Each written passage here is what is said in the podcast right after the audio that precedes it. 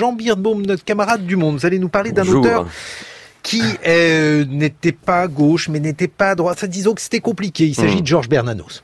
Oui, euh, si vous vous en souvenez peut-être, j'évoquais ici même euh, récemment une belle correspondance, euh, une correspondance publiée par les éditions du Cerf entre quatre écrivains catholiques, Claudel, Mauriac, Maritain, Bernanos justement. Et puisqu'aujourd'hui paraît cette fois chez Robert Laffont et sous le titre Scandale de la vérité, un riche volume de la collection Bouquins, qui rassemble de nombreux essais et articles de Bernanos, eh bien je me suis replongé dans ces textes de combat et en les lisant, je me disais que si cet auteur connaît aujourd'hui un vif regain d'intérêt, sept décennies après sa mort, c'est peut-être entre autres parce qu'il permet d'affronter un phénomène qui d'ailleurs participe de cette crise politique dont on parle, un phénomène qui nous inquiète, qui nous frappe à nouveau de plein fouet, et je veux parler de la perversion des consciences. En effet, Bernanos c'est un grand psychologue. On le lit rarement comme ça, mais c'est d'abord aussi un, enfin d'abord et aussi peut-être d'abord un grand psychologue, en particulier un immense clinicien de la médiocrité et s'il pose sur cette perversion un regard euh, plus fin que beaucoup de psychanalystes, c'est que chez euh, Bernanos, cette exploration de la bassesse humaine revêt immédiatement une dimension véritablement métaphysique. Sous sa plume, la médiocrité n'est pas du tout synonyme de faiblesse ou d'idiotie. Au contraire, elle représente une gigantesque force spirituelle. Elle est véritablement au service du mal. Le médiocre est un piège du démon comme on peut le lire dans le célèbre journal d'un curé de campagne euh, paru en 1936. Mais c'est dix ans plus tôt déjà, dès son premier, dès son deuxième roman, L'imposture, que Bernanos sonde euh, ce qu'il appelle les eaux dormantes et pourries de l'âme.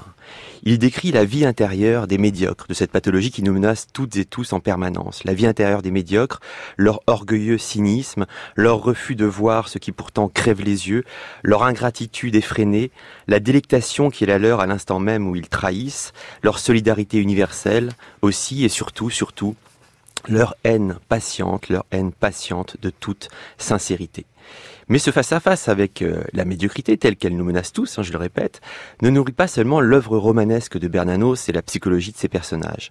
Elle arme également ses textes de combat, donc, publiés à partir de 1938, date à laquelle l'écrivain catholique fait paraître Les grands cimetières sous la lune.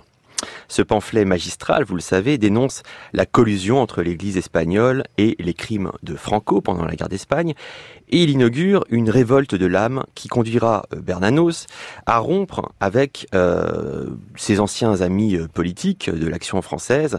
vous le savez, ça c'est tout un tas de, de, copains avec lesquels il a dû rompre du jour au lendemain quasiment, et observer de façon toujours plus acérée ce qu'il nomme dans Nous autres Français, en 1939, la part honteuse de nous-mêmes.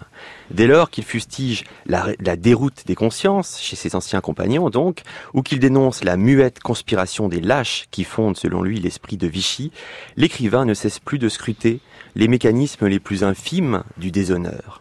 L'enjeu d'ailleurs n'est aucunement de tenser ou de faire la leçon aux médiocres euh, qui passent leur temps, euh, comme le dit Bernanos, à ramper. Non, hier comme aujourd'hui, euh, l'enjeu c'est plutôt ou simplement de ne pas détourner le regard, de nommer les choses au nom d'une certaine idée de la conscience et de la vérité. Bernanos les résume bien d'ailleurs les choses et ce sera le mot de la fin avec cette petite citation. Je ne veux pas troubler ces gens-là dans leur plaisir, je veux simplement qu'ils soient ce qu'ils sont. En deux mots, Jean Birnbaum, dans le monde des livres aujourd'hui. Donc justement, le, volume de la collection bouquins consacré au texte de combat de Bernanos, euh, également une rencontre avec euh, euh, Olivier Duhamel, le juriste, éditeur, donc auteur, chroniqueur aussi, qui a longtemps été entendu par les auditeurs de France Culture, un grand entretien avec un auteur anonyme et qui se cache toujours derrière son pseudo, Elena Ferrante, verrez, c'est passionnant, et à la une, un coup de cœur de Raphaël Léris, c'est le la plus précieuse des marchandises, un conte un conte que Jean-Claude Grimbert a euh, écrit pour euh, lutter contre l'oubli et préserver la mémoire de, de la Shoah.